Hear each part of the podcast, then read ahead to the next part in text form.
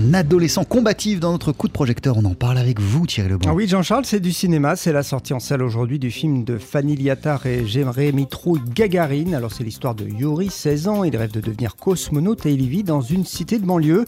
Le jour où il apprend que l'immeuble où il habite doit être démoli, eh bien, il se rebelle pour le défendre. Et dans leur long métrage, en fait, les deux cinéastes ont voulu notamment donner une image positive des cités de banlieue. On écoute Fanny Liattard. C'était euh, un peu l'idée première. On s'est lancé dans le film parce qu'on avait envie de décaler le regard sur euh, des territoires qu'on voit souvent représentés à l'image, au cinéma et dans les médias d'une seule manière, qui euh, fait un peu la part belle à la violence et aux problèmes qui existent, c'est sûr.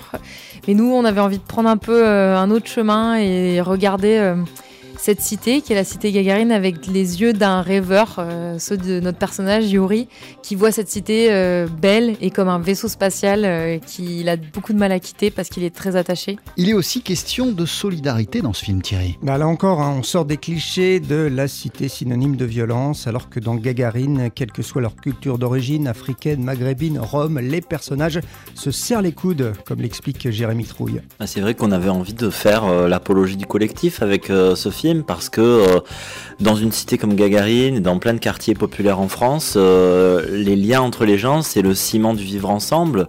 Et euh, cette solidarité, elle est belle parce qu'elle est faite de gens qui sont différents, qui ont des opinions différentes, des origines différentes et qui pourtant œuvrent beaucoup à ce collectif.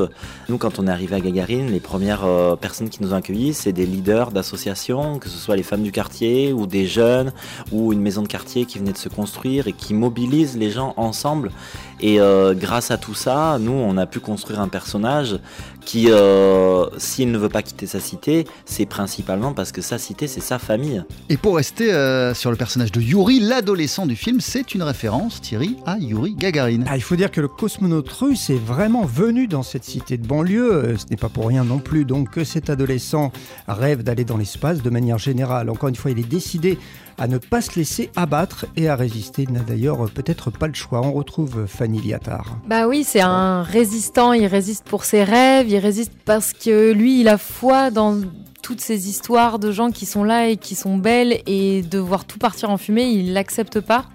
Et sa résistance, elle passe aussi par plein de petits actes, c'est-à-dire que il va ramener de la vie dans une cité vide, il construire un jardin, faire pousser des choses. Il est très euh, écologique, quoi, quelque part, euh, Yuri. Et euh, oui, c'était important, quoi, pour nous. Par contre, c'est vrai que il a des alliés aussi pour résister. Et c'est, on parlait de collectif, c'est essentiel pour lui. Ça se fait pas tout seul, quoi. Fanny Liattard et Jérémy Trouille qui ont donc réalisé conjointement ce très beau film Gagarine et c'est en salle aujourd'hui.